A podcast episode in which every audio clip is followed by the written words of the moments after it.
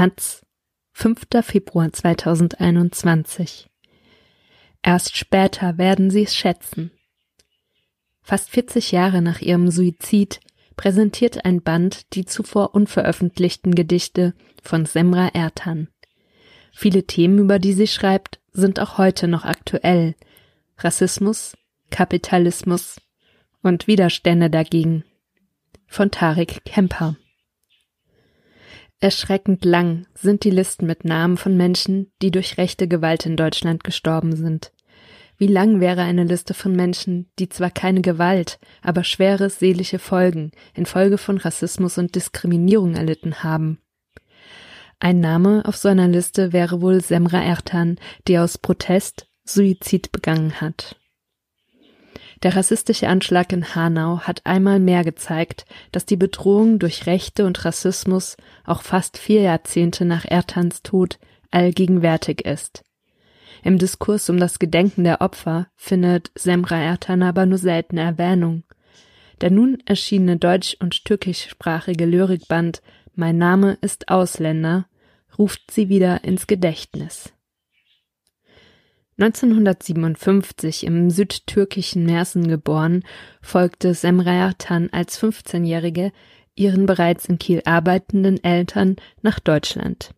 Sie übte verschiedene Tätigkeiten aus, arbeitete als Bauzeichnerin und bekam nur wenig Möglichkeiten, sich weiterzubilden oder gar zu studieren. Dem Schreiben widmete sie sich Zeit ihrer Ankunft.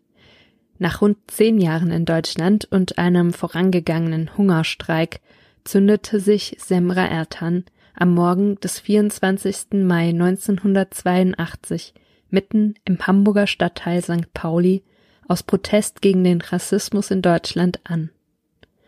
Davor kontaktierte sie den NDR, um ihre Tat anzukündigen, Gleichbehandlung von Migrantinnen zu fordern und diese Forderung mit ihrem Gedicht Mein Name ist Ausländer zu beenden.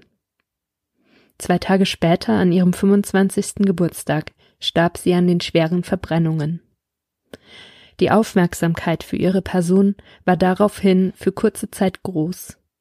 Nach ihrem Tod protestierten Tausende von Menschen in Hamburg gegen Rassismus. Deutsche Medien sprachen häufig vom Tod einer Türkin, die dabei oft nicht mal beim Namen genannt wurde. Der damalige Außenminister Hans-Dietrich Genscher, FDP, beschwor Integration als Ziel der sogenannten Ausländerpolitik und sprach von einer Verzweiflungstat, die eine Mahnung an jeden einzelnen von uns sein sollte. Türkische Medien sprachen mit Ertans Eltern über den Verlust ihrer Tochter und diskutierten die rassistische Stimmung in Deutschland. In beiden Ländern verhallte dieses Echo jedoch sehr bald wieder. Fast vergessen heutzutage ist auch der rechtsextreme Anschlag auf eine Hamburger Geflüchtetenunterkunft im August 1980, bei dem die Bewohner Dau An Lan und Nguyen Ngoc Chau starben. Kurz danach wurden beim Oktoberfest-Attentat in München 13 Menschen durch rechten Terror getötet.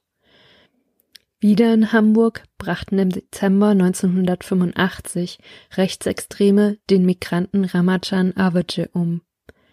Der Anwerbestopp und das Rückkehrhilfegesetz von 1983 sollten einst angeworbene Arbeitsmigrantinnen schnellstmöglich zur Ausreise bewegen und griffen damit den damaligen Zeitgeist der Bevölkerung auf.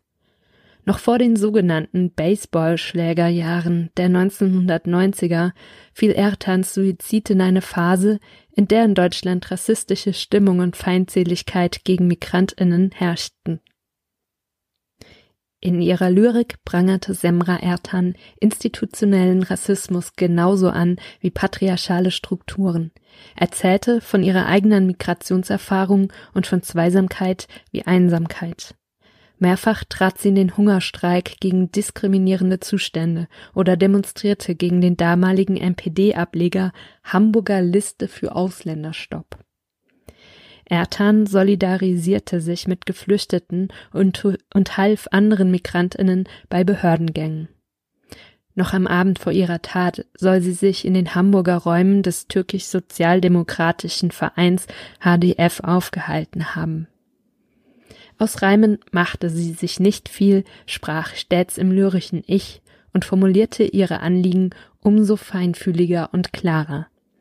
Lasst euch nicht unterdrücken. Oder eure Waffen sollen eure Wörter sein. Ihr Schreiben war eine Form von Widerstand gegen die Ungleichbehandlung und gegen das Schweigen der Mehrheitsgesellschaft. Der ganze Körper wie eine Flamme, wo sind die vergangenen Jahre? fragt sie in einem ihrer Gedichte fast wie in Voraussicht ihres Suizids. Erst später werden sie es schätzen, deren Wert, dann werde ich, allen unbekannt, in weiter Ferne sein, schreibt sie 1977 in Was ich mir wünsche. Eindringlich und wenig verschnörkelt, meist mit Datum, oft sogar mit Ort oder Uhrzeit versehen, schrieb Ertan und fühlte sich doch meist ungehört. Immer wieder bediente sie sich der Narrative und dem politischen Vokabular der Arbeiterinnenbewegung, mit der sie sich identifizierte. Hier, unsere Klassen, unsere Schulen sind getrennt, unsere Sprache, unsere Traditionen sind getrennt, unser Name ist Ausländer, schreibt Ertan über die Ausgrenzung in Deutschland. Ihre Poesie thematisierte aber auch das Dasein zwischen zwei Ländern. Sie fühlte sich auch von der Türkei verraten, die sich durch die ins Ausland entsandten sogenannten Gastarbeiterinnen Devisen für die schwächelnde Wirtschaft erhoffte. Gleichzeitig bestanden in der Türkei Vorbehalte über die im Ausland lebenden Türkeistämmigen. In meiner Heimat halten sie nichts von uns, seit Jahren in der Ferne. Zwar schrieb Ertan meist auf Türkisch, dennoch gehört auch sie mit ihrem Schaffen zur frühen Generation türkeistämmiger Literatinnen in Deutschland wie Aras Örn oder Emine Sevgi Özdemir, um nur zwei von ihnen zu nennen. Auch Sema Ertan ist ein Beispiel dafür, wie früh sich Migrantinnen, denen Teilhabe jenseits von Arbeitskraft häufig abgesprochen wurde, politisch und literarisch betätigten. Dieses Engagement fand jedoch als sogenannte Gastarbeiterliteratur nur wenig Beachtung. Immer wieder betonte Ertan in ihren Gedichten, dass sie eine unerfahrene Schriftstellerin sei. Ihre Hoffnung war es, sich im Schreiben zu professionalisieren. Doch ab wann gilt das Schreiben als professionell? Fast zum Ende zeigt der Band ihren Mitgliedsausweis beim Verband deutscher Schriftsteller. Ertan hat ihn wenige Wochen vor ihrem Tod unterzeichnet. Einige ihrer Gedichte hat sie in der türkischen Zeitung Hürriyet veröffentlicht, einige sind nach ihrem Tod in anderen Sammelbändern erschienen. Sie wurden von Gewerkschaften in Deutschland rezitiert oder kursierten seit Jahren im Internet. Zu einer eigenen Publikation kam es bisher nicht.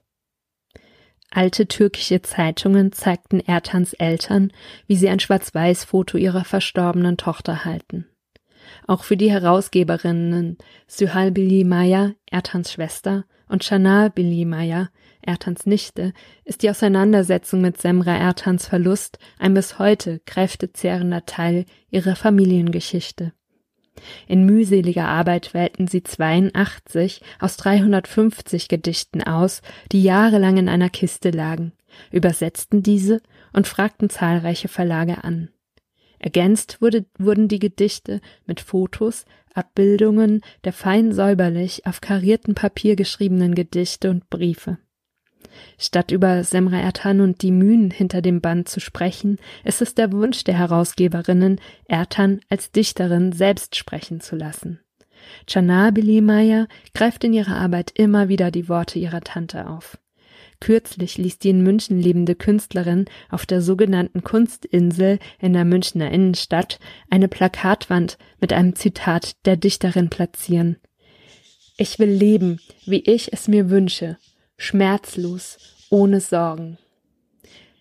Mehr Menschen sollen von Ertans widerständiger Poesie und ihrem Schicksal erfahren und es ist längst überfällig, dass ihr Wunsch, ihre Gedichte gesammelt zu veröffentlichen, rund 40 Jahre später in Erfüllung geht. Semra Ertan. Mein Name ist Ausländer. 240 Seiten, 2020, erschienen in der Edition Assemblage. Hinweis. Wenn Sie Suizidgedanken haben, sprechen Sie darüber mit jemandem. Sie können sich rund um die Uhr an die Telefonseelsorge wenden.